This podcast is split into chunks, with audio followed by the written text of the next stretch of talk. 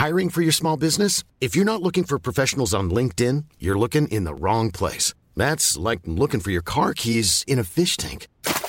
LinkedIn helps you hire professionals you can't find anywhere else, even those who aren't actively searching for a new job but might be open to the perfect role. In a given month, over 70% of LinkedIn users don't even visit other leading job sites. So start looking in the right place. With LinkedIn, you can hire professionals like a professional. Post your free job on linkedin.com slash people today.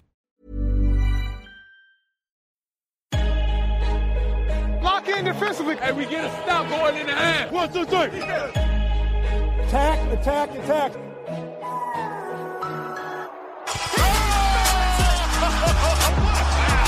And a chase down block. He erased it.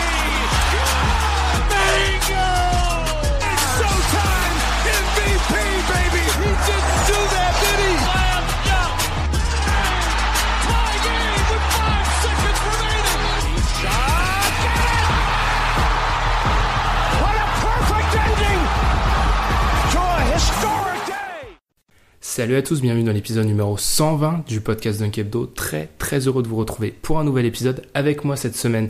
Je suis accompagné d'un seul homme. Ça faisait quelques épisodes que vous l'aviez pas entendu.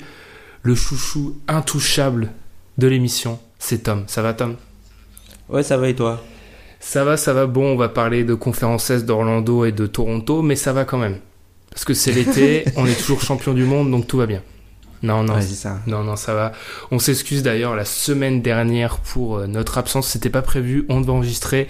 Mais entre, eux, vous le savez, enfin, la plupart des gens qui nous écoutent sont français. Donc, entre la victoire en Coupe du Monde, les emplois du temps serrés, la fatigue, etc., on n'a pas pu sortir d'épisode. Mais on s'est déjà rattrapé une première fois avec le dernier épisode de One and Done, qu'on vous invite à écouter avec Tom, Alan et moi-même sur les meilleurs prospects NBA de moins de 23 ans. On a cet épisode cette semaine, on va revenir forcément sur Kawhi. Bien nous en a pris d'attendre parce que comme ça on, peut discuter du trade de Kawhi du côté de Toronto. On va aussi revenir sur Aaron Gordon, les Bulls et les Celtics. Comme on avait fait il y a deux semaines pour l'Ouest, on fait cette fois-ci l'Est et on revient sur les quelques signatures marquantes. Je pense que c'est un peu tout et ça montre un peu le déséquilibre entre les deux conférences que d'un côté on a parlé de Paul George, LeBron James, Chris Paul et de l'autre on parle de Zach Lavine, Jabari Parker. Sans offense, le contraste est un petit peu dur. Hum, hum, hum. Mais la go- Mais on parle de Kawhi, on parle de Kawhi. on parle de Kawhi Attention. quand même, avec des petites questions autour de son attitude et son physique. Bref.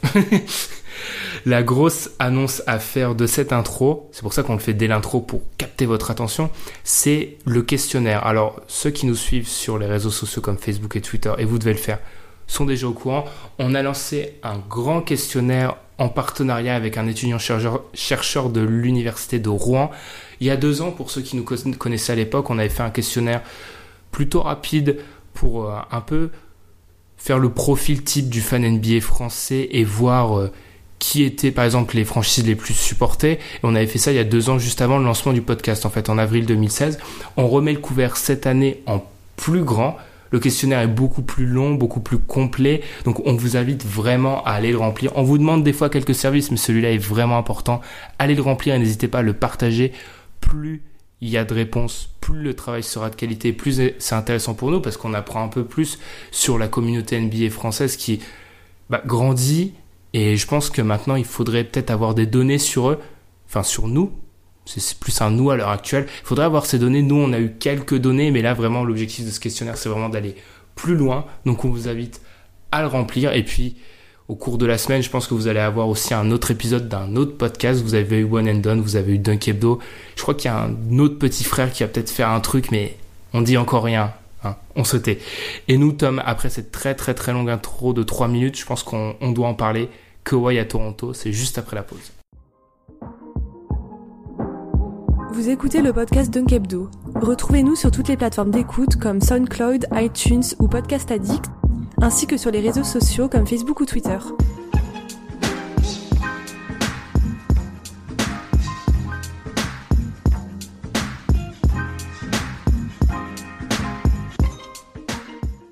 Le feuilleton Kawhi est donc terminé après euh, on sait plus combien de mois hein, pour être honnête. L'aventure Kawhi à San Antonio est terminée. L'ancien MVP des finales a donc été envoyé à Toronto avec Danny Green contre Demar DeRozan, Jacob Puddle et un premier tour de draft protégé top 20. Tom, Toronto, c'était pas forcément la destination la plus attendue. Il y a encore de cela quelques semaines. Ta première réaction au trade, hein, comme on le fait d'habitude avec ce genre de trade? Euh, j'ai été très surpris de entre guillemets la, la, la contrepartie et surtout en fait euh, j'ai été un peu déçu pour Demar Derozan qui euh, a vraiment tout donné pour la franchise. Enfin, c'est un joueur qui a clamé son amour pour euh, le Canada et la franchise de Toronto, qui était devenu le meilleur scoreur de l'histoire de la franchise, qui était aussi euh, l'un des seuls agents libres drafté par la franchise à signer un troisième contrat avec l'équipe qu'il avait drafté dans un marché qui est pas forcément très connu pour euh, le basket entre guillemets. Et euh, moi j'ai été un petit peu déçu pour lui. Mais après euh, passer ce côté là côté sportif je trouve que c'est un, un, un bon trade en fait pour euh, pour l'équipe de Toronto puisque quand tu regardes leur effectif du, au départ, tu regardes les assets qu'ils avaient entre guillemets et tu te rends compte que le principal asset qu'il avait, Oji Anunoby, est toujours là. Donc à partir du moment où tu arrives à récupérer un joueur du standing de Kawhi Leonard qui a à peu près euh, deux ans juste avant sa blessure était en train de, enfin était au pic de sa carrière quoi en playoff où il fait une, une, une prestation en playoff monumentale totalement. Je crois que c'est l'une des des cinq meilleures performances en l'histoire dans l'histoire des playoffs. Depuis enfin de, de, dans l'histoire de l'NBA en playoff euh, son, son parcours euh, d'il y a deux ans. Donc je trouve que c'est c'est très bien en fait. Ils ont euh, ils ont en gros euh, tout joué sur euh, la possibilité d'avoir une équipe très très solide pour aller en playoff et pour euh, aller le plus loin possible en playoff ce qui n'était pas le cas avant. T'as dit, comme d'habitude, t'as dit pas mal de choses. On va, on va très vite, euh, j'ai envie de dire, éjecter l'aspect co, euh, loyauté, Demar DeRozan, etc. Il n'y a pas de loyauté. Demar s'en est, s'en est aperçu. C'est malheureux, comme tu l'as dit. Il a signé son troisième contrat à Toronto. C'était probablement le premier joueur de l'histoire de Toronto à star. hein, je parle bien sûr de star, à vraiment apprécier, je pense, Toronto et à vouloir s'y inscrire dans le long terme.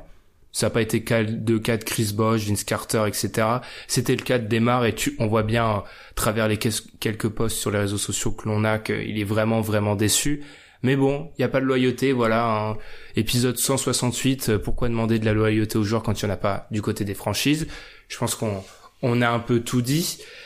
C'est vrai que quand on regarde ce deal à première vue, quand on a vu, euh, quand on a vu les premières rumeurs comme quoi Toronto était en, en discussion avec les Spurs, on pouvait penser qu'Oji allait, euh, allait partir, même si je reviendrai un peu sur lui plus tard. Et c'est vrai que quand on regarde le deal comme ça, je pense qu'on est d'accord sur quelque chose, Tom. On se dit que vraiment les Spurs, ils avaient pas de levier en fait. Ils étaient un petit peu bloqués avec la situation Kawhi. Mm. Alors je me dis, ouais, je me dis deux choses. Soit qu'ils avaient pas de levier, soit qu'en fait ce que attendent, c'est juste de rester compétitif en fait. Ils veulent pas. euh, c'est une équipe qui a peut-être pas envie de reconstruire et de qui ne valorise pas euh, l'incertitude du potentiel et des assets entre guillemets. En fait, pour eux. Un asset comme nous on le voit, c'est-à-dire euh, un jeune prospect ou un pic de draft Ouais, incertain, c'est Mm. c'est pas c'est pas ça. Pour eux, un asset c'est un joueur qui est capable de jouer, qui qui est All-Star quand même, qui est multiple All-Star euh, à l'est, un peu un peu un All-Star Joe Johnson quoi entre guillemets. C'est pas une insulte hein, mais c'est un peu euh, un, un All-Star euh, Joe Johnson qui euh, ben, qui arrive et qui euh, c'est un joueur aussi qui s'est amélioré à chacune de ses saisons NBA.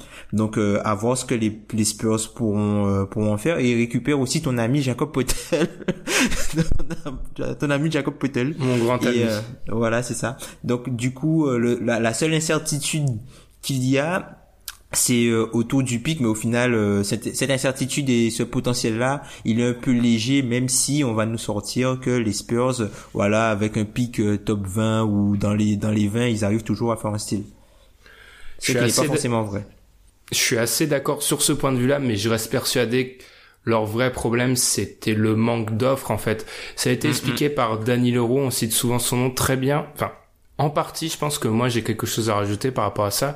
Il expliquait que la plupart des équipes qui auraient pu offrir quelque chose pour Kawhi étaient déjà en position d'être compétitifs. On pense à Boston peut-être, surtout à Philly et aux Lakers en fait. C'était des équipes qui n'étaient pas contraintes de faire ce move-là.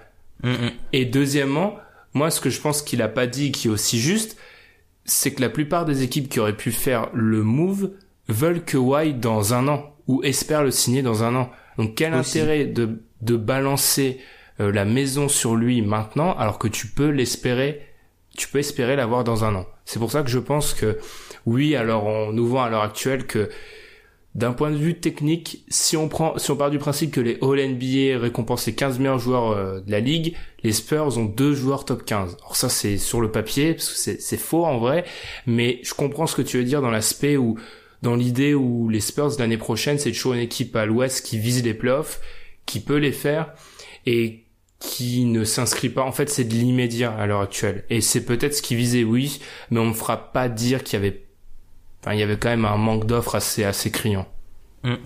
Après, enfin, côté Toronto, on parle surtout de, de Demar de Rosanne, mais enfin, pas de Demar de Rosanne. On parle surtout de l'arrivée de Kawhi, mais Danny Green est aussi une, une arrivée importante pour moi. Mm. Euh, C'est, enfin, là, tu te retrouves avec un 5 potentiel. Si jamais Kawhi décide de jouer ou si sa santé lui permet de jouer, tu te retrouves avec un 5 potentiel avec Kyle Lowry, Danny Green, Demar DeRozan, peut-être Oji Anunoby et, euh, après tu vas mettre soit euh, ou Pascal Siakam ou même Serge Ibaka euh, au poste 5.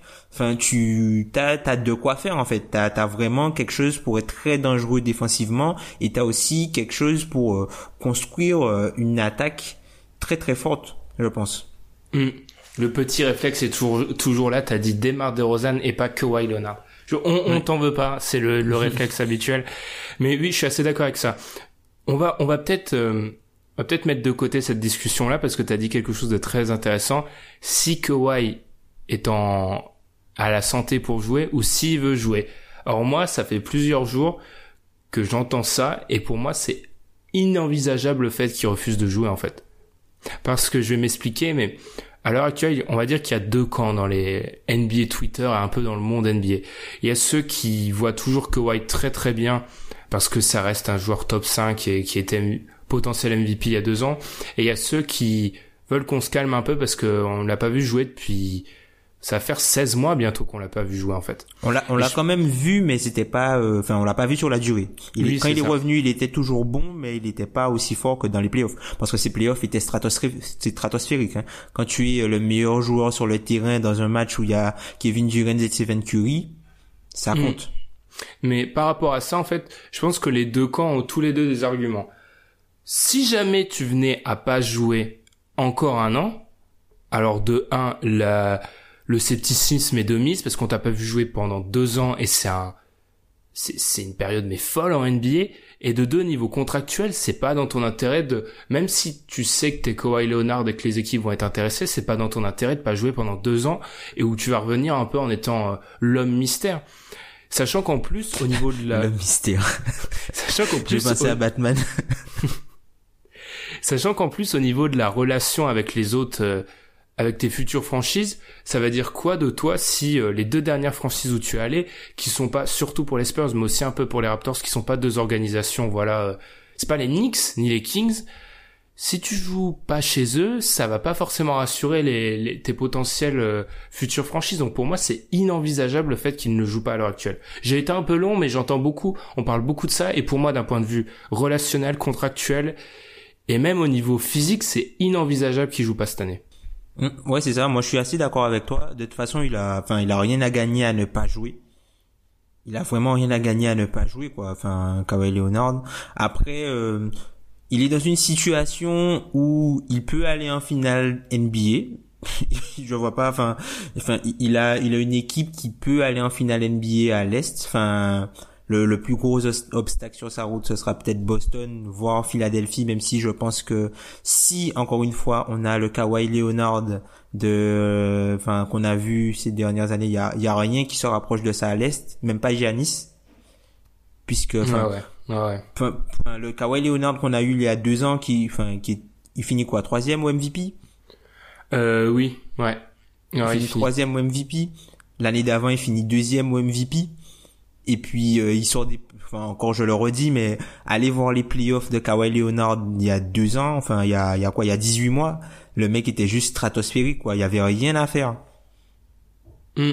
Ah ouais, Donc, je suis... euh, si c'est ce joueur-là, c'est de loin, enfin de loin. Giannis est quand même très très fort, mais c'est pour moi, sans forcément énormément de contestation, le meilleur joueur à l'est largement. euh, Parce que pour moi, Voilà. il est, il est, il est dans cette classe élite. Alors c'est ma vision très étriquée, hein.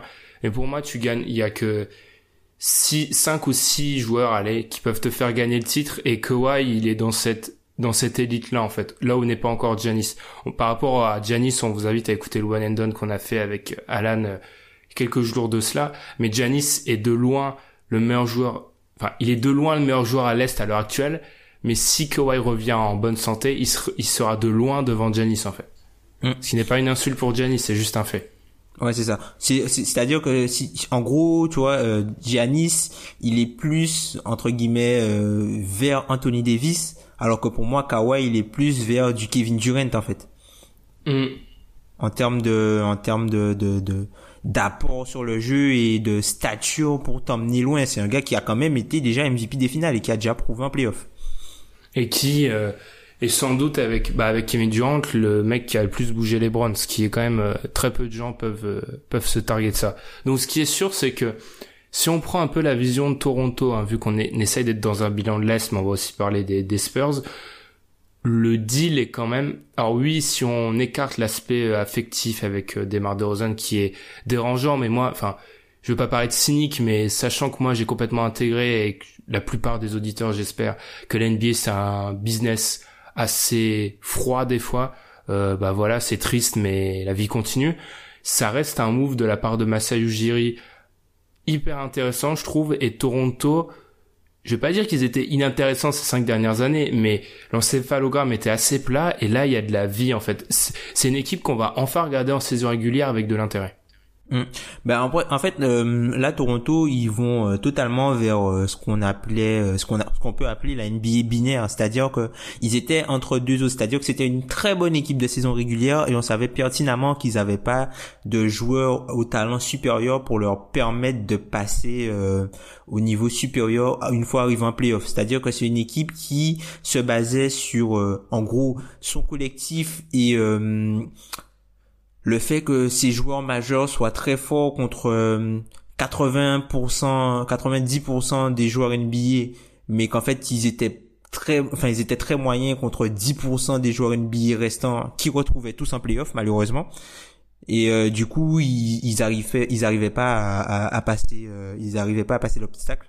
Donc du coup là, c'est quelque chose, c'est vraiment euh, la signature de Kawhi, c'est vraiment augmenter le potentiel plan, le potentiel plafond de l'équipe puisque maintenant tu as le joueur qui est entre guillemets labellisé top 5 NBA qui peut t'emmener loin et qui peut euh, faire des grosses différences et être le meilleur joueur le meilleur joueur de n'importe quelle série de playoffs que, que tu vas avoir quoi. Enfin Toronto n'a jamais eu avec des DeRozan et Kyle le meilleur joueur dans une série de playoffs. À part peut-être cette année face à Washington et encore. Ouais, et c'est discutable. Ça, ça se voit un peu euh, ce, ce virage dans les déclarations de Masai Ujiri durant sa conférence de presse après où elle a annoncé le deal, hein, où il a expliqué euh, notre notre équipe n'était juste pas à ce niveau-là. On a continué à pousser en faisant la même chose encore et encore. Et je pense que si on regarde honnêtement, on avait besoin de faire quelque chose quelque chose différemment. Enfin, on voit vraiment dans cette conférence de presse que et c'est un secret de polichinelle en fait. Masai Ujiri voulait changer un peu cette équipe qui euh, je pense qu'on on peut le dire assez aisément. Il, il tournait en rond et le scénario se répétait tous les ans. Et on a et en plus cette année ils se sont fait euh, éclater par une équipe des Cavs et on savait que les Cavs étaient pas brillants. Enfin on regarde les autres euh, les autres séries des Cavs les Cavs étaient vraiment pas une bonne équipe. Donc je pense que là on est vraiment on a vraiment atteint le moment où où Jiri s'est dit il faut faire les changements. Et moi perso je suis fan du du, du, du deal parce que, et encore une fois, je répète ce que j'ai dit dans le Roll de Pierre que je dis depuis longtemps, ça a de la valeur d'avoir une superstar pendant un an en fait, parce que tu as un meeting d'un an pour convaincre le mec de rester. Et à l'heure actuelle, personne, je pense, au monde, à part les gens de son entourage, et on a un peu de mal à savoir c'est qui, ne sait exactement ce qu'il y a dans la tête de Kawhi en fait. Personne ne sait. Donc, essaye un peu de le modeler et de le convaincre. Ça du sens, mais totalement.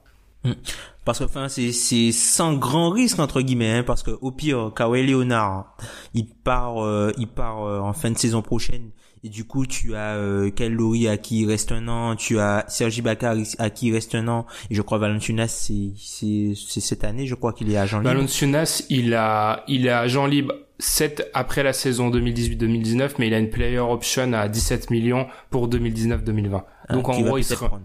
Ouais, il va...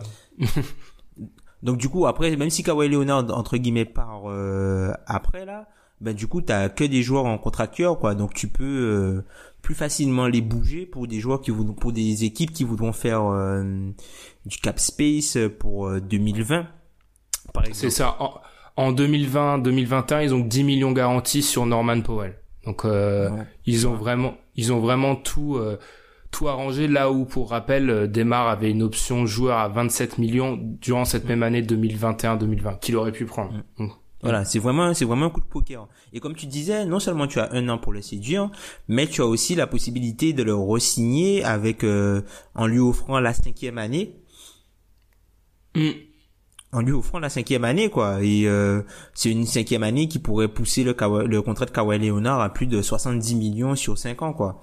Donc c'est quelque Et chose qui n'est pas négligeable. Là où même on plus, sait- hein. Même plus là où on sait, où on, enfin, on n'est pas sûr à l'heure actuelle, mais où on pense que l'aspect euh, financier a peut-être une importance. L'aspect marketing aussi. Enfin, on- c'est un peu difficile de parler de Kawhi actuellement parce qu'on tâtonne, on ne sait pas du tout. Et personne ne sait à l'heure actuelle ce qui se passe. Et moi, j'attends le livre sur cette année à San Antonio parce que je pense que c'est fascinant, parce que je pense qu'on en connaît que 10%.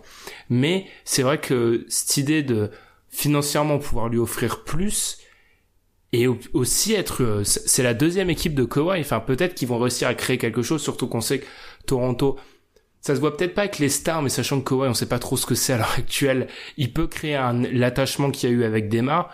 Il, y a pas mal de, de choses qui font que je suis assez séduit pour Toronto sachant que moi bah les habitués du podcast le savent c'était une équipe que moi je voulais exploser depuis pas mal de temps parce que je pense que ça a aucun intérêt euh, ça a l'intérêt d'être bon mais les Enfin, c'est un intérêt d'être bon, mais pour moi, les Raptors n'étaient même pas bons parce que quand tu es incapable de même te sublimer sur deux matchs de playoff de suite, c'est que tu n'es pas bon en fait, c'est que tu es en dessous de ça.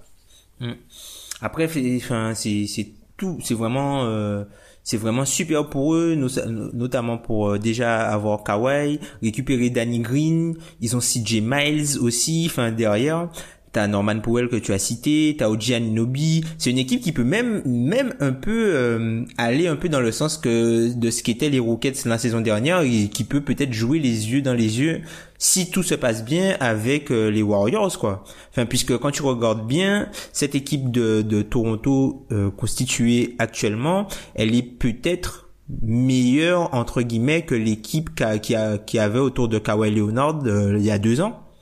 Mhm. Par rapport à ça d'ailleurs, on va revenir sur euh, ce que tu as dit tout à l'heure au niveau des du 5 euh, ultime, on va dire des des Raptors qui se composent de Kyle Danny Green, OG Anunoby, Kawhi Leonard et on sait pas qui on peut mettre en cinquième élément, Ibaka, Siakam, etc. Moi, je commence à penser qu'on est venu dans une NBA tellement euh, polyvalente qu'en réalité, ton, ton plafond, dont on parle souvent ici, il est plutôt défini par le meilleur 5 que tu peux mettre sur le terrain. Mhm. Où est-ce Assez qu'on le classe avec ça. Où est-ce qu'on classe dans le power ranking actuel? Parce que je vais livrer. Alors, je sais que les fans de Boston qui nous écoutent souvent euh, disent qu'on critique souvent Boston.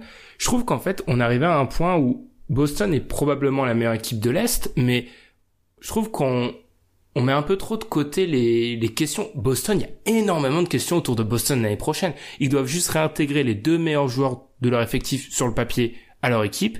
Ils doivent voir comment Tatum, qui a été un rookie et un de leurs meilleurs joueurs, va s'intégrer et va réussir sa deuxième saison.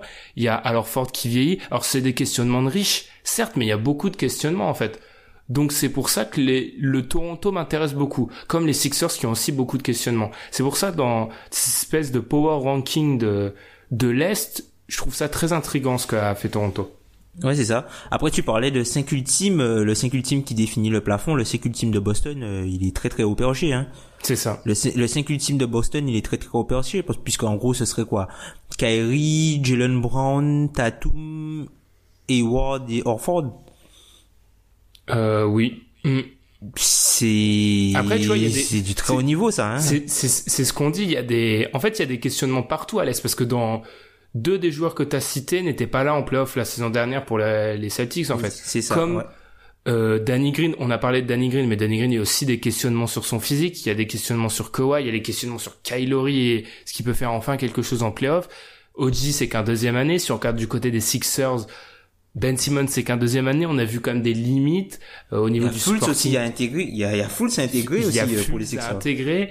Embiid, euh, on a vu qu'en réalité, il y a certains moments en playoff où, enfin, c'est peut-être des physiques, mais il, il suit plus. Enfin, en fait, ce qui- je trouve que le l'est, ce qui est fascinant, c'est que c'est peut-être pas bon, mais en haut, il y a que des questions. Là où à l'ouest, en gros, le top 4, on a des assurances, on en a pas à l'est.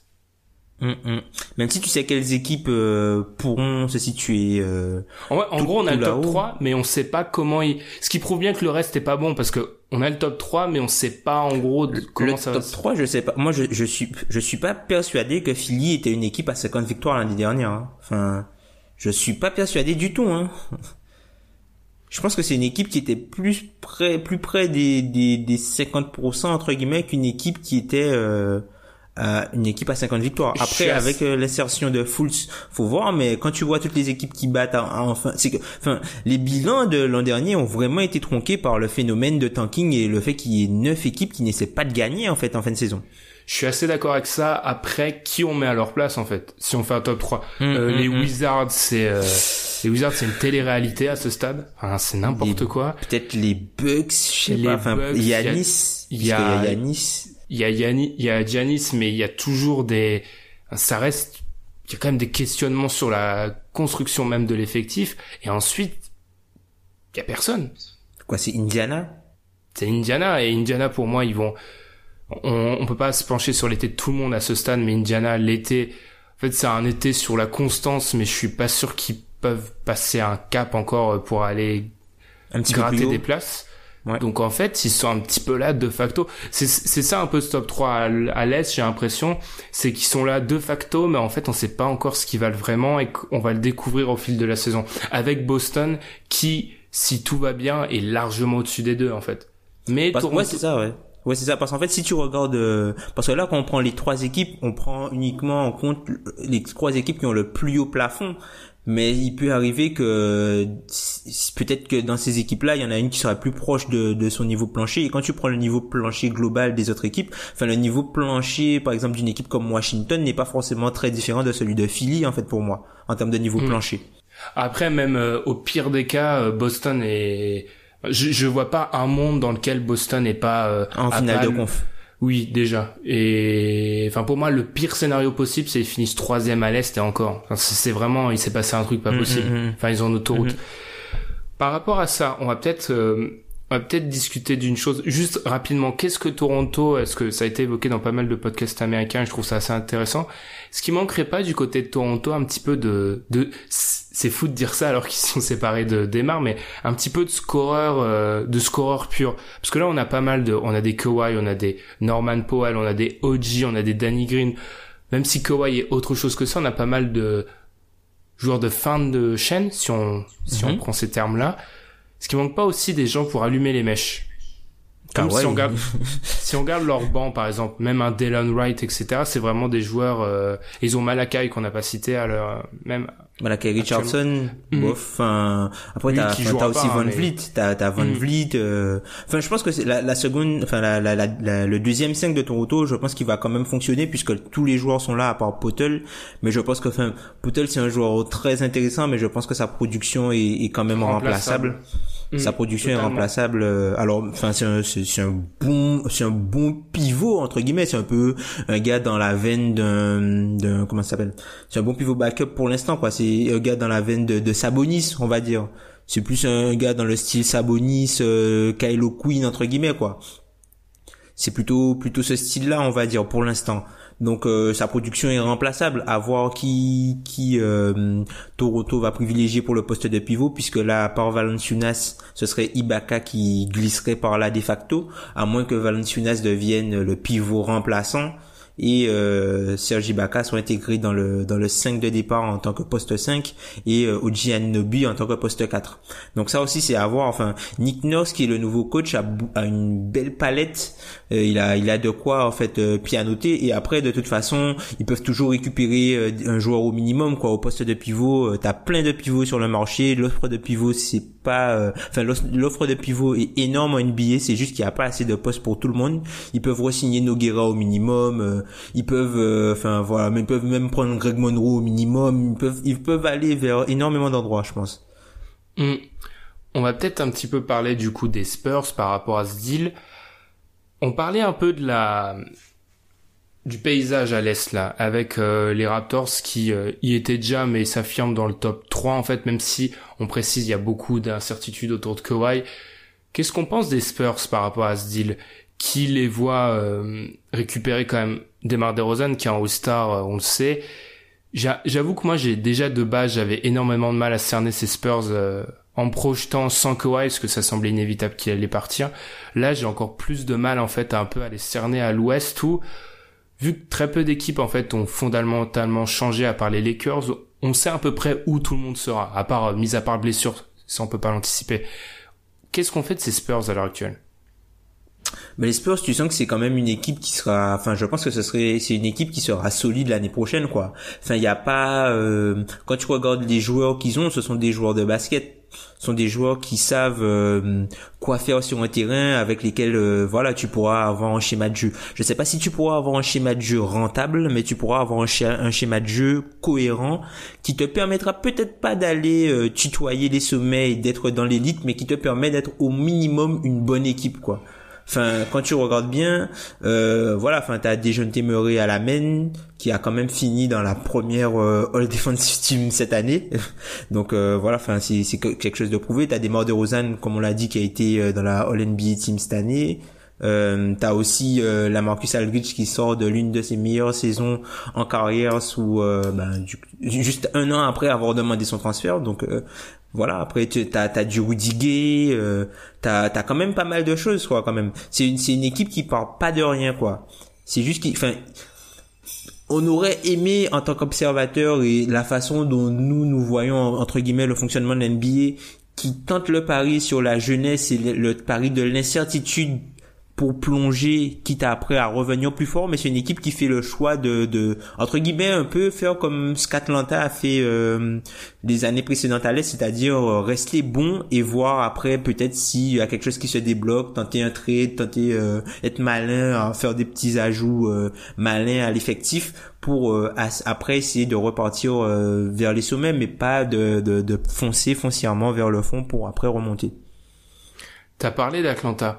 Pour moi, quelque chose qu'on, dont on ne parle pas assez, c'est que oui, en fait, les Spurs, bon, je vais un peu caricaturer, mais là, ils vont faire euh, d'autant plus ce qu'ils ont fait ces dernières années, c'est-à-dire qu'ils vont taper les petites équipes parce qu'ils sont, voilà, leur basket est bien huilé et ils vont souffrir contre les grosses. C'est un peu leur problème, on va dire, depuis leur dernier titre. En gros, c'est un peu leur, leur problème. Si on nommait la saison à 60 et quelques victoires qu'ils font bah, il y a deux ans, c'est un peu leur, leur problème. Moi, ce qui me fait un petit peu peur, c'est que oui, tu peux faire ça contre, euh, on va dire, 10 équipes à l'Est. Le problème, c'est que l'Ouest, alors je, je, lis beaucoup sur les réseaux sociaux, personne ne s'est vraiment forcé à l'Ouest parmi les équipes de playoff. C'est vrai, elles sont toutes dans la stabilité. Et faudrait peut-être pas oublier que la plupart se sont construits vraiment il y a un an, donc la stabilité c'est de la progression. Mais pour moi, un des vrais problèmes, c'est qu'en bas, en fait, ils sont tous améliorés de façon drastique. Les Suns, les Kings, c'est tous des meilleures équipes en fait. Donc je me dis qu'en fait, même si les Spurs, c'est une équipe qui trébuche très peu en réalité, est-ce que ce schéma-là, vu l'Ouest, qui est probablement la pire conférence Ouest qu'on ait connue, alors qu'elle était déjà pas très marrante ces dernières années, est-ce que ça va tenir ça, ce schéma-là? Alors oui, c'est les Spurs, oui, je comprends tout ça, mais c'est un calcul audacieux quoi. Parce que tu sais que même avec... Euh, c'est-à-dire que même si ton académie de basket est bien huilée, qui te dit qu'un jour, euh, si t'es face aux Suns et que Booker fait un gros match et que Ayton, t'as Ariza, maintenant t'as plein de joueurs, tu peux tomber en fait. C'est pas scandaleux. Hum. Ah oui, totalement. Après, c'est c'est une équipe où le, coaching apporte énormément. Enfin, Greg Popovich, c'est une équipe qui c'est c'est un coach qui a qui doit apporter à peu près 10 victoires à lui seul par saison à, à cette équipe-là. Enfin, c'est une équipe à chaque fois on a des questions sur eux, comment ils vont arriver à se réinventer, euh, comment ils vont faire, comment ils vont ils vont euh, changer de, de, de, paradigme pour continuer à exister et ils arrivent à chaque fois à se réinventer. Moi, ça, ça va me faire bizarre en fait puisque le les Spurs, j'ai peur qu'on voit plus en fait le jeu académique euh, qu'on qu'on vantait euh, depuis 2013 euh, quoi. Même même depuis d'ailleurs depuis le, la prise de pouvoir de Kawhi, le jeu académique entre guillemets, c'est-à-dire pas mal de mouvements de ballon, très peu d'isolation. Depuis la prise de pouvoir de Kawhi, ce jeu-là, il s'est un petit peu évaporé puisque Kawhi était de loin le meilleur joueur de l'équipe et il utilisait un ISO comme toutes les équipes qui ont des joueurs dominants le font quoi. Et là en rajoutant euh, des Mar de Rosanne, t'as Rudy Gay, t'as euh, T'as Aldridge aussi. Donc, je pense que ça va il y aura beaucoup, ce serait une équipe de 1 contre 1. Et peut-être que tu vois, ce serait une équipe qui serait intéressante à avoir évolué, notamment contre les défenses en switch. C'est quelque chose dont je parle souvent. Mais plus tu as des créateurs sur euh, des défenses en switch et des joueurs qui peuvent punir euh, un, un mismatch, un, un avantage. Euh, ouais, il va pas mismatch, ça passe. On a le droit de dire mismatch là. voilà, qui va punir, qui va punir un, un, mismatch du coup plus tu as ce type de joueur là, plus tu peux arriver à, à, attaquer, tu vois. Mais après, est-ce que sur la durée, ce sera suffisant? Je pense que non. Mais c'est une équipe qui a pas mal de joueurs qui sont des élévateurs de plancher, même si ils améliorent pas forcément le plafond de l'équipe. Je sais pas si tu vois. Euh, je vois ça, mais je suis assez, moi, je suis assez. Euh, tu penses que le plancher est bas? Assez bas, et je me dis qu'au bout d'un moment, il y a un moment où tu peux plus. En fait, tu peux aller, je l'ai déjà dit, mais tu peux aller contre la, j'ai envie de dire, euh, la mode si t'es très très très très fort dans ce que tu fais en fait et que t'as pas intérêt à jouer autrement. J'ai peur qu'en fait les Spurs, oui, le basket d'ISO, on, voit bien que c'est le basket. Euh, en fait, ils, ils, vont jouer, je pense, le, le basket d'une équipe qui vise le titre, sauf qu'ils ont ils ont pas les joueurs pour le jouer en fait parce que le basket d'ISO et ça va être une grosse défense, c'est bien, mais ils ont pas en fait les joueurs qui, qui vont mettre en place ça sont tout simplement pas assez forts. Et puis en saison régulière où la défense est peut-être moins euh, prédominante, il va se poser au bout d'un moment la question du scoring en fait, parce que Aldridge et DeRozan sont des gros scores. DeRozan c'est c'est un élément de son jeu, je pense qu'on sous-estime et que en fait on même moi je le fais, mais on a tendance un peu à dénigrer DeRozan. Ça reste un mec qui tourne à 20 points depuis plusieurs années et en NBA c'est pas facile de faire ça tous les soirs. Mais au bout d'un moment, le spacing pose question en fait. Par exemple, si et c'est vers quoi on s'achemine, si ton 5 se compose de DeRozan, de Murray, d'Aldridge, même si DeRozan euh, tournait à presque 4 points, 4 tirs à 3 points de moyenne ça, la saison dernière et que c'était une révolution dans son jeu, ça fait quand même 3 tireur à trois points assez douteux en fait. Et on sait et on sait que dans la NBA actuelle ça ça peut ça peut te faire payer. Enfin ça peut être ça peut être dérangeant tu vois. Et là où DeRozan pouvait s'en sortir parce qu'à l'est il savait bien que en gros la compétition était pas folle et que tu parlais de ces 10% de joueurs qui il a, du mal à, taper. Ils sont tous à l'ouest en fait. Ils sont tous à l'ouest. Enfin, il peut faire un back-to-back où il voit Jimmy Butler, le lendemain il voit Paul George et deux jours après il voit LeBron en fait. Mm, mm, mm, totalement, totalement. Effectivement, c'est pas la même chose. Euh, il y a pas mal de joueurs qui sont euh, capables de l'arrêter en fait dans la conférence Ouest. Surtout que c'est le mais là on va le les les j'ai les je les ai cités mais les Paul George, les Jimmy Butler, les Kevin Durant etc. On va aller même si ça sera plus clé qui défendra sur lui, il va se les coltiner tous les soirs en fait. Ça va pas être pareil qu'avoir euh, Ken Bazemore ou je sais pas qui en fait. Sans offense à Ken Bazemore, mais oui, je, je, vois, je vois l'idée. Oui, je vois l'idée. C'est ça. Il sera, euh, enfin, ce sera beaucoup plus difficile pour lui de, enfin, d'être efficace, à moins qu'il ne s'améliore encore. Enfin, les de Ozan mm. s'est toujours amélioré pendant toutes les saisons qu'il a passées peut-être enfin ça va pas forcément changer aujourd'hui après est-ce que ça lui permettra d'aller aussi haut qu'il devrait ou aussi haut qu'il qu'il pourrait pour euh, que les Spurs euh, soient une équipe qui soit vraiment redoutable? Je ne sais pas je ne sais pas après il y a Pop comme tu l'as dit euh, on sait qu'avec Pop on peut on peut espérer qu'il cerne le qu'il cerne des enfin pas difficile à cerner démarre, mais on peut espérer qu'il trouve le moyen de le, le sublimer. Mais je sais pas, moi je suis, je pense que je suis beaucoup plus inquiet que la, le consensus sur les Spurs. Je suis plutôt inquiet moi, parce que en fait, on me dit que l'année dernière ils ont fait une bonne saison et oui, en gros ils l'ont fait sans Kawhi, là ils ont démarré. Je suis d'accord, mais pour moi, alors euh, c'est très, c'est artificiel. Mais je pense que la carotte Kawhi a joué en fait. Ils se sont Mhm, battus un mhm. moment parce qu'ils pensaient que Kawhi, un top 5 NBA allait revenir. Et qu'en réalité, alors là c'est honte à moi, j'ai pas fait mes recherches, mais j'aimerais bien voir en fait le, le niveau des Spurs mois par mois en fait. Au moment où on savait que la, la, que- la carotte, la carotte pardon, Kawhi, elle s'éloignait de plus en plus en fait. Ou au fil des mois, on avait l'impression qu'il commençait à se passer quelque chose de bizarre. Parce qu'ils l'auront pas cette année la carotte. Sachant qu'en plus, il faudra intégrer un joueur qui est potentiellement le meilleur de leur effectif. Mhm. C'est très dur en fait. Moi, je suis assez pessimiste à l'heure actuelle. Alors, on va voir si l'été va va porter ses fruits et si je vais revenir sur mes propos, mais je suis très très pessimiste. Moi, c'est vraiment, moi, je veux vraiment observer le changement de, le changement de paradigme, en fait, pour cette équipe-là, puisque quand tu regardes, t'as pas mal de joueurs qui sont pas vraiment de ce qu'on pouvait appeler, entre guillemets, à l'époque, le moule Spurs, c'est-à-dire, euh, enfin, quand t'as du Demar DeRozan, t'as Rudy Gay, Demar DeRozan, Rudy Gay qui ont joué ensemble à Toronto, enfin, ça se passait pas forcément Aldridge. très bien, t'as la Marcus Mm. Aldridge, t'as Looney Walker que tu dois intégrer dans tout ça, Looney Walker, euh, pour euh, ceux qui ont un peu suivi la draft, c'est un peu un joueur à la Demar DeRozan, entre guillemets. Vraiment, Mais entre guillemets, leurs- trois ce meilleurs type joueurs- de joueur-là. De toute façon, leurs trois meilleurs joueurs ou trois de leurs quatre, ça dépend où tu mets des gens de Temeray, sont pas des joueurs type Spurs en fait.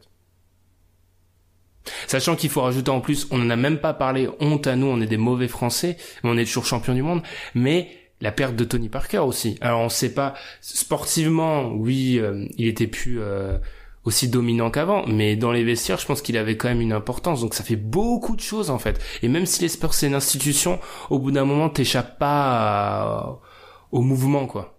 Bah, si, si Manu part, le changement culturel va être total, hein. Hmm.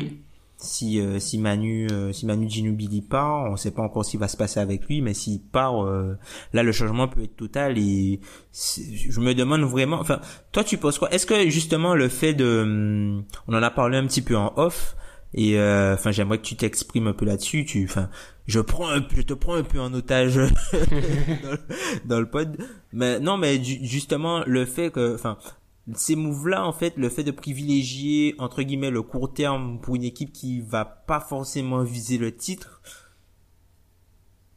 est-ce que justement, c'est pas lié justement au fait que Popovic, il lui reste deux ans, on sait pas ce qu'il va faire après, il a perdu sa femme, il a vécu pas mal d'événements, il, il va coacher Team USA.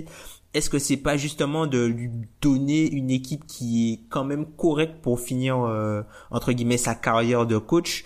Plutôt que l- faire un gars qui a connu le succès pendant 20 ans repartir sur une reconstruction brutale. Alors ça aurait du sens euh, dans un podcast. J'ai déjà cité son nom, mais Danny Leroux faisait la comparaison avec les les Mavs et Nowitzki en fait, par rapport à ça, ce que font les Mavs depuis quelques années. Alors deux choses. De un, oui peut-être, c'est peut-être le cas, et je pense que euh, si on peut réécrire l'histoire, je pense que les Spurs auraient dit à Popovic peut-être de partir si, enfin s'il connaissait la suite, il lui aurait dit de partir après le dernier titre, parce que l'histoire aurait été belle avec, et ils auraient aussi, ils auraient aussi conseiller ça à Duncan, parce que comme ça la fin aurait été beaucoup plus belle que ce qu'elle est actuellement. Mais deuxièmement, si c'est le cas, ça explose un petit peu l'idée d'institution Spurs, parce que l'idée d'institution Spurs, c'est qu'aucun individu est au-dessus de l'institution en fait, c'est la base. Si tu construis une équipe dans l'idée de rester compétitif en partie par rapport à Popovic, c'est qu'aussi tu Tu mets tu- Popovic au-delà ouais, de Tu l'institution. subordonnes un petit peu l'institution à Popovic en fait. Ce qui peut Ouais. se comprendre parce que ça fait 20 ans que c'est le meilleur coach NBA et qui rend des services pas possibles, mais ça va un peu contre leur institution. Même si, alors là c'est pas le hater en moi qui parle, mais je pense que l'institution Spurs fait un petit peu... euh, Enfin, les Mettre des Spurs, guillemets on- autour. faut la revoir un petit peu quoi parce que en fait on l'a adossé à Duncan et Duncan c'était un c'est un ovni en fait dans l'histoire de la NBA en tant que superstar. Et du coup oui il y a une institution Spurs mais elle est pas aussi euh, sublime qu'on l'a qu'on l'a voulu la faire ouais qu'on a voulu le prétendre pendant j'ai énormément de mal à Le montrer. Le- je m'excuse. ouais euh, on a voulu le montrer pendant l'époque Duncan en fait. Parce que l'époque Duncan c'est une époque euh, N'importe quelle équipe, si elle tombe sur une superstar à la Duncan, elle peut passer pour une institution formidable. Attention, je dis pas que les, les Spurs c'est la meilleure institution NBA, mais c'est pas l'institution parfaite qu'on a pu croire. Mm, mm. Et puis d'ailleurs, enfin, moi j'ai trouvé ça un petit peu moyen euh, la façon de traiter euh, ce qui s'est passé avec Kawhi. Alors oui, Moyen, c'est très gentil, moyen. alors oui, enfin Kawhi n'est pas euh, exemple de tout reproche, mais euh, enfin les quelques lignes dans le mémo, enfin le mec est quand même MVP des finales. Enfin, le gars a rapporté entre guillemets a été le meilleur joueur d'une équipe qui a remporté le titre NBA. Quoi, enfin c'est pas n'importe quoi. Enfin, c'est vraiment pas n'importe quoi. Et je me demande d'ailleurs, est-ce que par rapport à ça, est-ce que est-ce qu'ils vont même retirer son maillot dans le dans le futur? S'ils le font pas, c'est un scandale. Parce que c'est un top 5 de l'histoire de la franchise, en fait. Alors, ça, ça aussi, alors encore une fois, je veux pas, euh, parce qu'on avait quand même fait un sondage sur la, dont j'avais parlé en intro, hein, mais le sondage qu'on fait en 2016 montre que, allez, nos chiffres sont pas parfaits, mais 25% des fans NBA français sont pour les Spurs. Donc, je vais pas me, je vais pas me mettre à dos 25% de potentiel audimat. Mais, je suis désolé, c'est un des meilleurs joueurs de l'histoire de la franchise, top 5, et ce qu'on voit actuellement au niveau comportement, où on dénigre un peu Kawhi, alors oui, dans la situation, il a des torts, et on sait pas trop ce qu'il pense à l'heure actuelle, et c'est problématique, mais toutes les franchises ont eu ça à un moment, et il faut savoir le gérer un peu, faut mettre un petit peu son ego de côté à ce moment-là, et voilà, on en reparlera dans plusieurs années quand les quand la plaie sera refermée, mais t'es obligé Mhm. de retirer son maillot. Ça me rappelle, tu vois, sans, sans faire le parallèle avec Toronto, mais ça me rappelle un peu euh, comment ça s'est fini avec Vince Carter. euh, Même si, même si, euh, tu vois, c'est différent. C'est-à-dire que c'est différent euh, les raisons du départ, la façon, la façon dont ça a été géré, ce qui a provoqué le départ, c'est différent. Mais la façon dont ça se termine, tu sens quand même qu'il y a un il y a un, un déchirement du côté des fans. C'est-à-dire qu'ils savent que pour le bien de la franchise, Kawhi voulait plus rester là, donc du coup il part. Mais tu sens qu'ils ont quand même une certaine rancœur. Mm, totalement. Et ça prouve aussi qu'en réalité, toutes les fanbases se valent en fait. Il n'y en a pas de meilleurs que d'autres. C'est mon petit message, mais toute fanbase est dégoûtée quand le joueur part et il y a toujours des excès en fait, que ce soit côté euh, côté Spurs, côté n'importe quelle fanbase en fait. Et c'est un petit peu du du dégoût. En fait, on comprend, on on n'est pas d'accord avec, mais on comprend. On comprend ce qui peut se passer, mais si t'es obligé de reconnaître Kawhi comme un, je l'ai je le répète, un top 5 joueur de l'histoire de la franchise des Spurs, largement. Enfin, un, tu l'as dit, MVP des finales, c'est un candidat MVP annuel pendant 2-3 ans, enfin, lui, pendant 2-3 ans. Et c'est quand même un, c'est un client. Je sais pas top 5. Je sais pas top 5. C'est un client, mais je sais pas top 5. Peut-être top 5 sur euh, le niveau qu'il a atteint euh, en tant que basketteur et où il est allé par rapport au niveau de la ligue. Mais par exemple, euh, enfin, ils vont te prendre euh, enfin, Gervin, Robinson, Duncan, Parker et euh, allez, on va prendre même Ginobili aussi, tu vois. Certes, Donc ce sont pas des joueurs qui ont eu le plafond. énormément.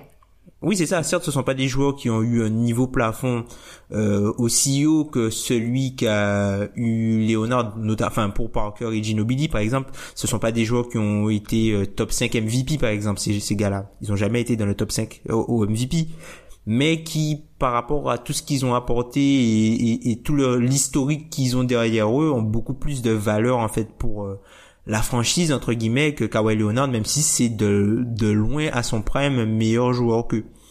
Je vois ce que tu veux dire. C'est un peu le même, euh, c'est un peu le même débat que quand euh, certaines fanbases adorent un joueur en particulier alors qu'en fait le joueur n'est pas important pour leur équipe. En fait, il y a, je pense que oui, il y a, il y a un top 5 qu'on peut faire avec l'affectif et je dénigre pas ça. Il y a aussi un top 5 avec le terrain qui peut être Ouais, ça.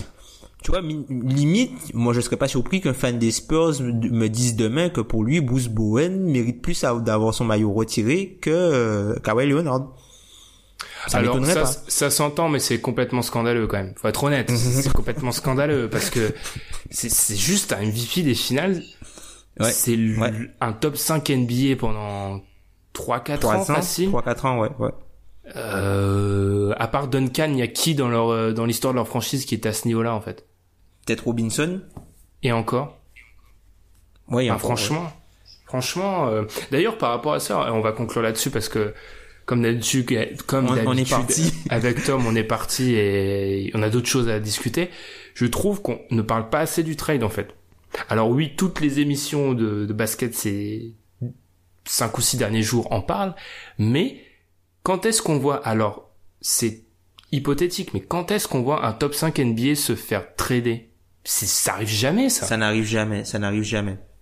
Ça n'arrive jamais. Alors certes, il faut qu'il revienne de blessure. Euh, il y a tout l'aspect euh, son clan, son oncle. euh, Enfin, c'est un petit peu compliqué. C'est la nébuleuse. On sait pas trop. C'est assez opaque. On sait pas trop ce qui se passe. Mais c'est énorme en fait. C'est énorme en termes de, de gigantisme. Pour moi, c'est juste en dessous de LeBron, mais pas loin. hein. Parce que c'est un top 5 NBA qui change de franchise et qui en plus atterrit dans la conférence où il y a personne. Ouais. Donc c'est vraiment, donc c'est vraiment énorme. Et je pense que c'est pour ça qu'on a bien fait de d'en parler aussi, de revenir peut-être un peu sur le l'impact de Kawhi sur la franchise, même si pour ça il aurait fallu aussi un fan des Spurs pour qu'on prenne complètement tout ça. Mais c'est énorme. C'est pas parce qu'il y a eu un feuilleton qui a gavé certaines personnes. Moi, am- amateur de chaos, ça m'a ça m'a plu. C'est pas parce qu'il y a un feuilleton qui a duré pendant neuf mois qu'il faut s'en plaindre en fait, et qu'il faut minimiser le changement parce que c'est énorme.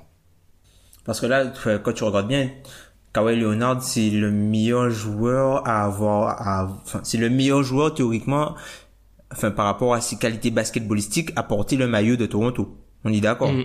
Ouais, ouais. Et c'est le meilleur joueur échangé. J'arrive même pas à souvenir, avoir un exemple. hein. Enfin, en théorie, Peut-être, peut-être Garnett? En théorie, LeBron a été échangé euh, quand il a changé Mm. d'équipe. C'est un sign and trade. En Et en- théorie. et non, même pas, non. Chris Oui, Paul, quand- non, non, non, je parlais, de- je, je parlais avec moi-même. C'est pas très radiophonique, mais au moment où Chris Paul, le trade avoir avec New Orleans, Chris Paul n'est pas au niveau que Kawhi est actuellement, potentiellement. non, non, non, Donc non. Même Donc- s'il est très haut, mais non, non. Donc Sinon, ce serait quelque chose qui se rapprocherait de Deron Williams, mais même pas, puisqu'à un moment. Deron Williams était très, très, très, très fort. Mais non, même pas, hein. enfin, top 5 NBA se faire échanger, c'est, ça n'arrive pas. Mhm. Après, Ça, on nous dira. ça arrive Je- très rarement. J'anticipe les commentaires Twitter, oui, c'est, il y a beaucoup de questions. Mais, c'est pas fou de repenser que Kawhi peut revenir à ce niveau-là. On peut l'imaginer. Comme tu l'as dit, il y a eu ces neuf matchs-là. Oui, c'est peu, mais on peut penser que Kawhi peut revenir à ce niveau-là. Et si c'est ça. Mais si c'est ça, mais c'est absolument exceptionnel pour Toronto. Tom, je pense que je vais être obligé de couper court la conversation là parce qu'on peut plus s'arrêter. on peut plus s'arrêter, ouais. Bon, on va Donc, couper, euh. On va faire une petite pause et on va parler ensuite de ah après autant de gigantisme parlons de d'Orlando. Je pense que ça fait un petit peu paradoxe mais bon, on va en parler juste après la pause.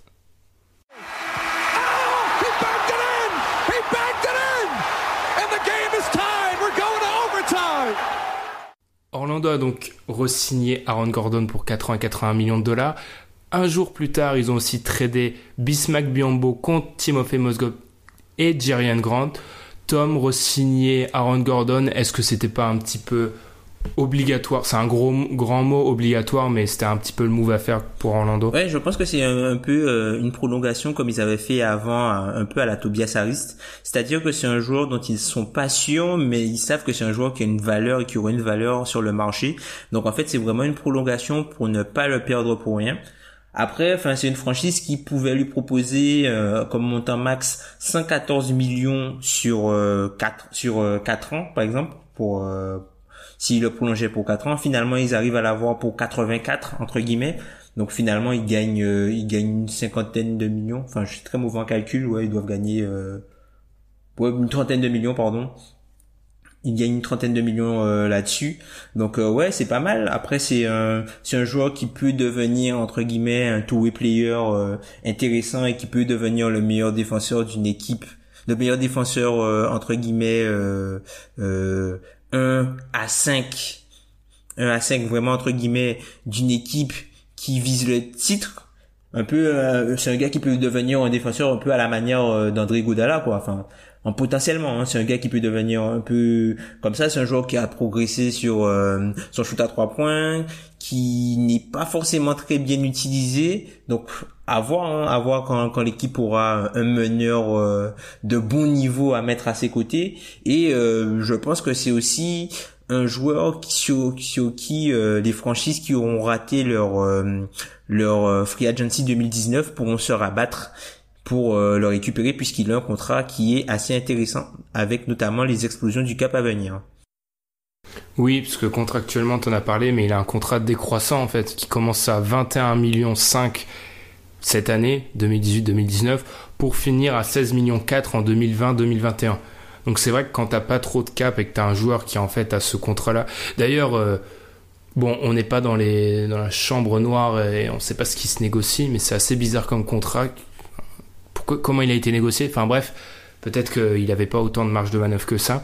Enfin, ça peut être un asset intéressant. Après, pour Orlando, globalement, je suis je vais pas dire content, mais pour Aaron Gordon, c'est bien, il fallait le re-signer. Mais comme d'habitude, c'est un peu le refrain, on demande de la clarté à un moment, il va falloir euh, l'entourer. Parce que Jarian Grant, oui, mais non, en fait. Enfin, c'est encore un nouveau meneur à côté de lui. C'est toujours pas un bon meneur à côté de lui. C'est même pas un meneur top 20 à côté de lui. Enfin, voilà, voilà, c'est faible toujours. Mais c'était le move à faire. C'était la signature à faire. Ils l'ont fait. Voilà, pour une fois qu'Orlando fait quelque chose bien et qu'il devait faire, oui. Après, le trade, j'en ai parlé je suis moins fan, je vois pas l'intérêt de ramener Mosgoff en fait. Si vraiment la pièce importante c'est Jerian Grant, je sais pas ce qu'ils ont vu en Jerian Grant qui les a forcés à avaler le contrat de Mosgoff. Ouais, ça c'est par de Biombo. Peut-être que en fait, peut-être que l'idée c'est que Mosgoff il joue pas, Biombo il jouait encore, donc peut-être que l'idée c'est vraiment voilà, c'est vraiment euh, l'idée de, de, de libérer Biombo pour avoir un maximum de place pour Mamba quoi. C'est vraiment la NBA, c'est vraiment c'est vraiment un monde à part parce que on est dans un monde où on échange des mecs pour éviter de tomber sur un bon joueur qui peut gêner potentiellement le jeune joueur. Ouais, je comprends l'idée de base, mais c'est quand même très très tordu. C'est ça. Mais oui, pour, Orlando, je pense pas qu'il y ait grand chose à rajouter. Peut-être qu'ils ont vu quelque, encore une fois, peut-être qu'ils ont vu quelque chose dans Jarian Grant qui nous a tous, tous échappé. Mais à l'heure actuelle, leur backcourt est toujours douteux et on va s'acheminer vers DJ Augustine titulaire et c'est encore une mauvaise nouvelle avec l'embouteillage dans le front de courte, on attend de voir quoi. J'ai envie de mm, dire. Mm. Après, je pense que DJ Augustine pour l'équipe qu'ils ont, enfin c'est un joueur qui va quand même permettre aux joueurs, euh, enfin aux, joueurs qu'ils essaient de développer, de jouer avec un minimum quoi. Enfin, enfin pour moi l'idée de DJ Augustine c'est un peu euh, comment dire, c'est un peu l'idée que j'ai d'un d'un joueur comme euh, Darren, Darren Collison quoi c'est un joueur. Oula. quand je te dis un peu l'idée que j'ai, c'est-à-dire. Je vois l'idée, mais Collinson est. Il est bien plus fort, oui, on est d'accord. Il est bien plus fort, c'est-à-dire que c'est, c'est, c'est un joueur, tu sais exactement ce qu'il va t'apporter, il va faire uniquement ce qu'il sait faire. Ça va pas suffire pour qu'il se soit rentable, mais c'est un joueur avec qui tu peux permettre à tes, à tes autres joueurs de jouer correctement. Enfin, tu peux te, tu peux te permettre, si tu veux, tu peux plus te permettre d'avoir un gars comme DJ Augustine pour développer des intérieurs que d'avoir Isaiah Thomas par exemple. Totalement oui. Je suis totalement d'accord avec ça, mais je trouve que c'est un petit peu la, c'est la version euh, Echo Plus de, ah de Darren Collison et en plus euh, je suis même pas sûr je suis même pas sûr que vu que c'est une version tellement bas prix je suis même pas sûr que ça soit assez suffisant pour les permettre de leur développer mais on verra. Assez parlé d'Orlando, on enchaîne par une autre, un autre cancre de l'année dernière euh, côté Est, les Bulls. Les Bulls qui ont donc bougé, hein, parce qu'ils ont décidé eux aussi de re-signer. Eux, c'était Zach Lavine et ils ont surtout attiré, et je sais que tu es content, Tom, de ça. Ils ont surtout décidé d'attirer Jabari Parker pour un contrat de 40 millions sur deux ans, la deuxième année étant étant pardon non garantie. Enfin, elle est pas non garantie, c'est une euh, player option. C'est une, une, une, oui, une option. Oui, pardon, c'est une team option. Qu'est-ce que tu penses de tout ça, Tom? Parce que je sais que t'aimes bien Jabari, donc euh, qu'est-ce que t'en penses? Je, enfin, J'en ai parlé un petit peu euh, dans, dans le l'un des derniers épisodes de, de Les coups des parquets, d'ailleurs, que, que, je salue. Mais en fait, je comprends ce qu'ils vont... C'est un peu comme... c'est un peu comme un peu comme les démonstrations euh, d'Alan sur Denver ou, ou sur Detroit. C'est-à-dire que je comprends ce qu'ils ont voulu faire, même si je suis pas forcément d'accord avec le cheminement. Et qu'est-ce qu'ils veulent faire? J'aimerais bien qu'on En fait, c'est une équipe qui, qui est à la recherche de talent. En gros, on parle énormément du fit, sauf qu'en gros, le fit, c'est important que si, si tu as déjà le talent, en fait c'est une équipe qui a besoin de talent et qui cherche à, à, à, attirer le maximum de talent possible pour avoir le maximum de chances de réussir sa reconstruction et pas juste redevenir une équipe moyenne juste après le trade de Jimmy Butler. Donc du coup, en se disant ça, ils ont fait le trade pour euh, Zach Lavine justement en donnant Jimmy Butler. Donc oui, ils ont récupéré Mark Cannon, ils ont récupéré Chris Dunn et du coup Zach Lavine était une pièce importante du, du trade. Donc, du coup, peut-être qu'ils se sont dit si jamais on le laisse partir, au final on aura récupéré que Mark Cannon et euh, Chris Dunn. Même si bon, enfin la plupart des gens te diront que, enfin, si tu, tu regardes globalement, tu préfères avoir 19 millions de, de cap space entre guillemets que d'avoir Zach Lavine.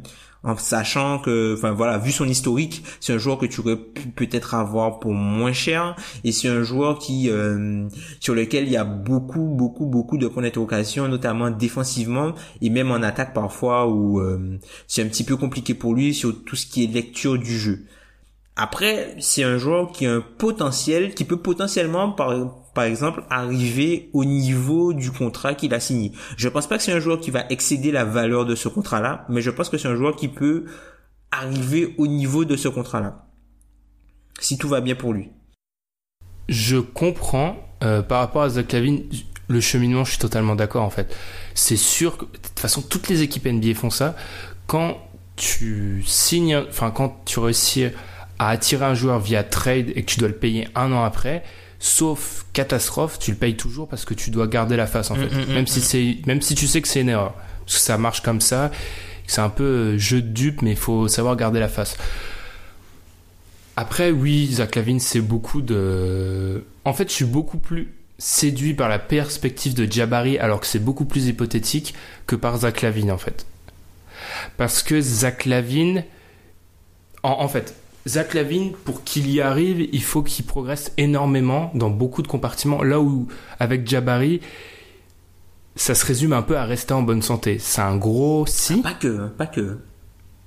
mais je trouve que, bah, en fait, si, si Jabari est en bonne santé et que Lavine retrouve son niveau avant blessure, Jabari est beaucoup plus légitime que Zach Lavine, Ouais, en fait. ouais, ouais. Par rapport à, ben, notamment par rapport à sa saison, euh, euh, sa saison de 51 matchs là, où la première saison où il revient après sa blessure, où, euh, enfin, il revient avec des qualités de scoreur, un tir à trois points, euh, énormément de, de, de jus, athlétiquement, enfin, on voit que c'est, c'est un joueur qui est encore, qui est un, c'est un gros gros joueur quoi, c'est un gros potentiel, c'est un joueur qui, enfin, des fois t'as, t'as des, enfin, dans cette saison euh, 2016-2017, quand il revient Jabari dans, dans, dans une période, dans, dans sa période, dans ses 51 matchs, t'as des, t'as des moments où tu vois Jabari Parker et tu te dis, ok, ce gars-là, il peut vraiment être inarrêtable.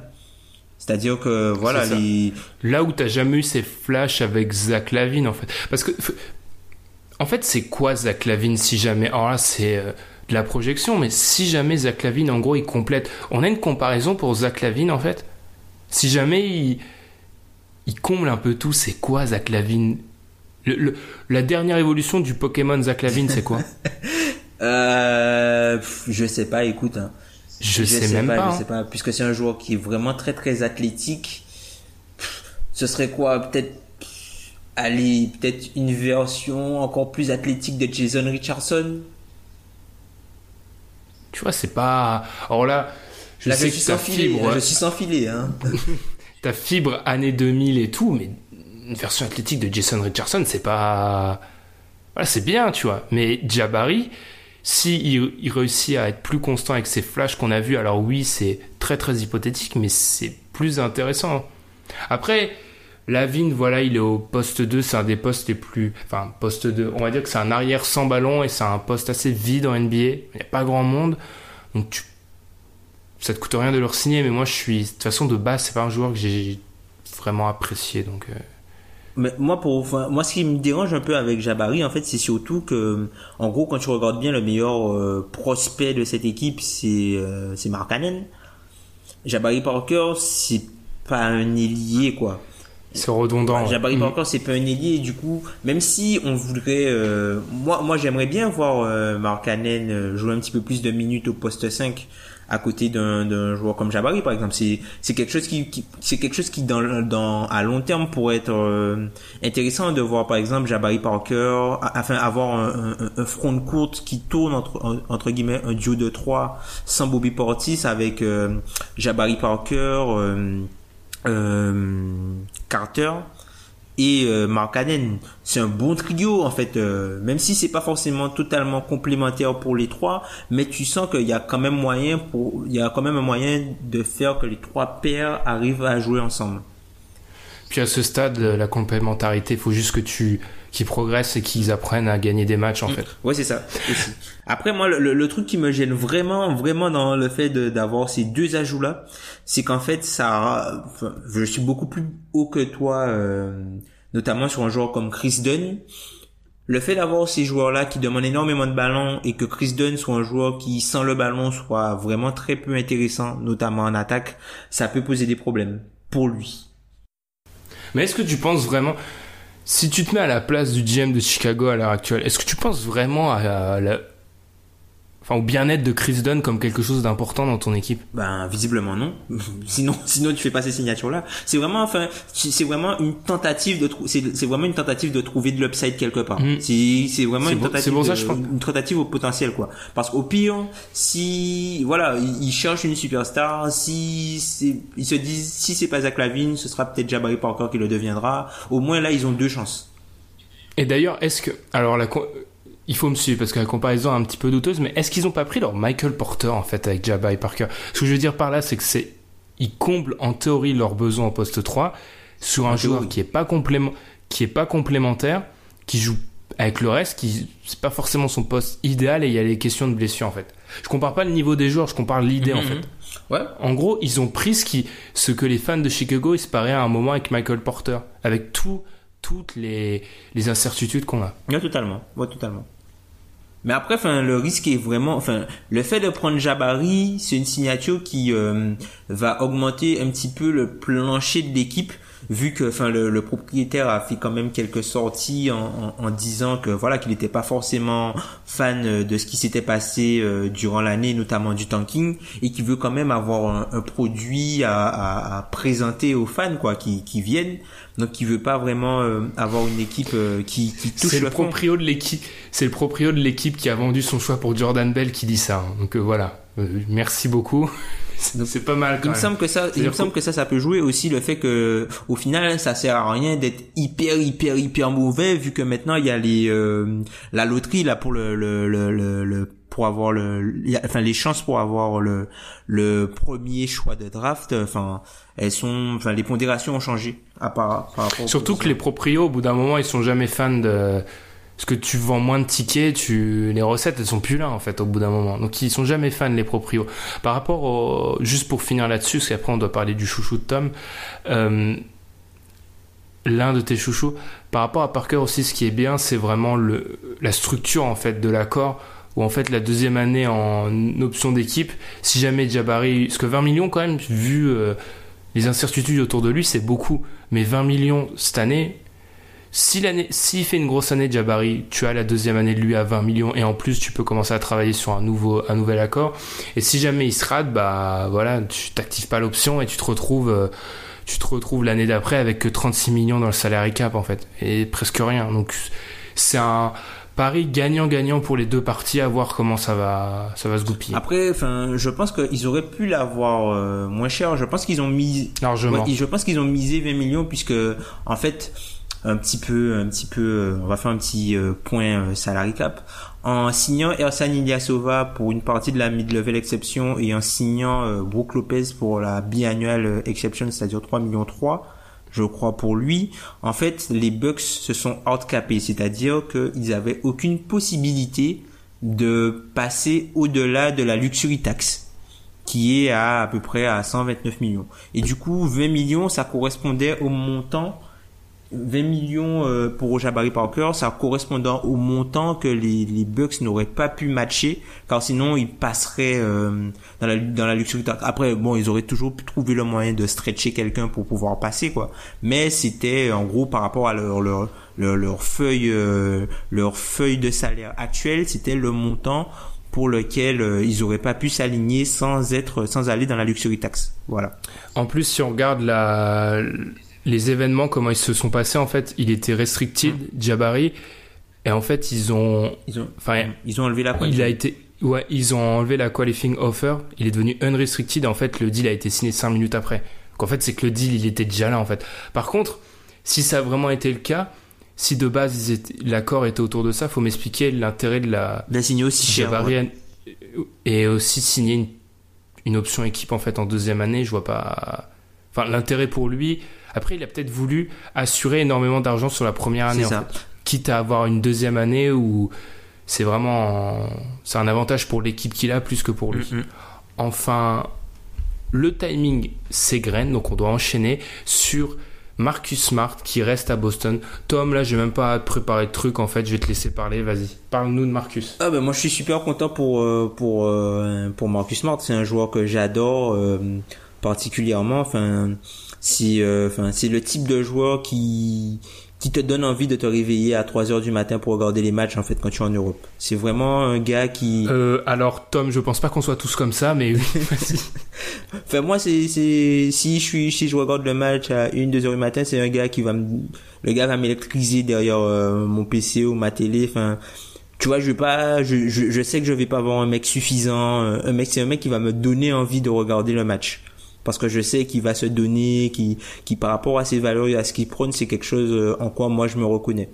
Et euh, ben je suis super content en fait pour lui qu'il arrive à, à signer un tel contrat vu que hum, il avait très peu de marge de manœuvre il avait très peu de levier pour euh, signer un tel contrat vu qu'il a il arrive à prendre 4 ans à un contrat un contrat qui est euh, assez intéressant pour lui mais le truc enfin le truc qui m'inquiète le plus c'est qu'en fait en ayant signé ce contrat là il devient de facto un asset et c'est le seul joueur de Boston qui est entre entre les 10 millions et le entre enfin moins de 10 millions et au contrat max hein, et le contrat max donc du coup, c'est un joueur avec lequel tu peux faire des packages, enfin des des des des, petits lots quoi entre guillemets pour euh, essayer de récupérer une superstar qui deviendrait qui deviendrait peut-être disponible. Hashtag Anthony Davis, hashtag Giannis Antetokounmpo dans deux ans ou un an et demi. Hmm, J'ai rien à rajouter. Je suis assez content parce que. Enfin, content. En fait, je pense que aussi il y a un aspect dont on parle pas assez, c'est. Je vais pas parler de culture, mais c'est un peu ça. C'est que si jamais euh, Marcus Smart avait été échangé, en fait, il y aurait plus aucun joueur de. On va dire des. La Des. Celtics. euh, ouais, des Celtics avant 2014 en gros. Enfin, il y aurait plus personne. Avery Bradley n'est plus là, Haïti n'est plus là. Euh, enfin, le- le- ils sont plus là en fait. Donc garder, c'est un peu ce lien et c'est le Celtics qui est là depuis longtemps. Il y a tout un aspect euh, enfin, hors terrain. Enfin, c'est pas du hors terrain, mais au niveau de la de sa présence qui est important. Après, je suis assez d'accord. Oui, ça va devenir un joueur potentiellement échangeable. On sait que Danny Ainge a pas peur de faire sauter ces joueurs-là à tout moment. Mais pour Boston, c'est intéressant. Après, je maintiens qu'il y a des, c'est encore une fois, c'est des problématiques de riches, mais il y a des problèmes qui vont se poser. Et on va voir comment Stevens va les gérer. Je me fais pas trop de soucis, mais il va avoir des problèmes. Donc, impatient de voir euh, comment ça va s'arranger. Parce que par exemple, quelqu'un comme euh, Marcus Smart, il est joueur remplaçant. Il est même plus dans ce rôle de d'espèce de sixième homme qu'on avait vu pendant les playoffs, pendant une partie. En fait, c'est le dans la rotation. C'est quoi, c'est le septième joueur maintenant?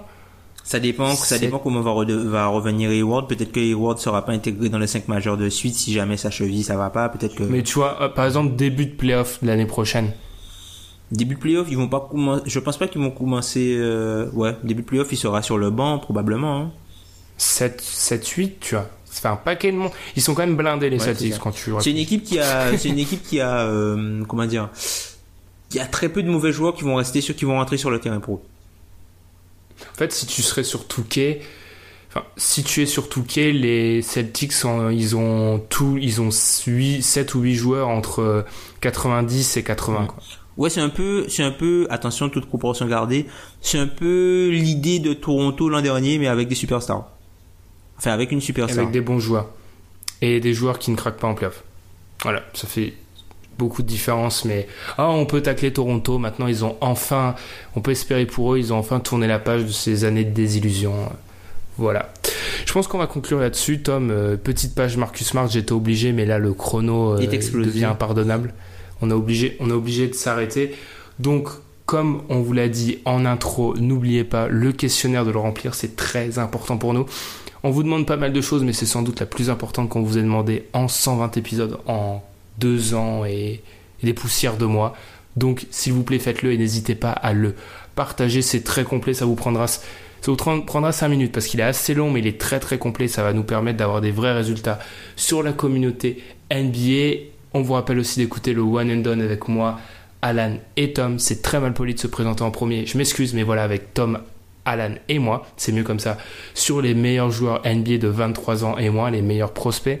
Et mon petit doigt me dit qu'un Russell Roll devrait arriver dans peu de temps pour parler de Carmelo Anthony qui est enfin parti donc ici, et ça je pense que la plupart des fans du Thunder sont assez heureux de ça. Donc Pierre va s'occuper de ce dossier-là. Tom, c'était un plaisir pour un, ce, semi-retour, on va appeler ça comme ça. C'est ça, ouais. Bah, plaisir partagé, hein, écoute. On a, ce qui est bien, c'est qu'on a, on a, on a parlé de, on a, en fait, on a parlé de Toronto et d'Orlando, et pourtant c'est un épisode que j'ai bien aimé enregistrer. Donc, c'est que ça s'est plutôt bien passé. Ouais, ça a été normalement. Après, c'est aux fans de nous le dire. Oui, voilà. Et ils peuvent nous le dire à travers 5 étoiles sur iTunes. N'oubliez pas ça, 5 étoiles sur iTunes, de nous suivre sur les réseaux sociaux comme Facebook et Twitter. Et nous, cette fois-ci sans faute, on se retrouve la semaine prochaine. Salut.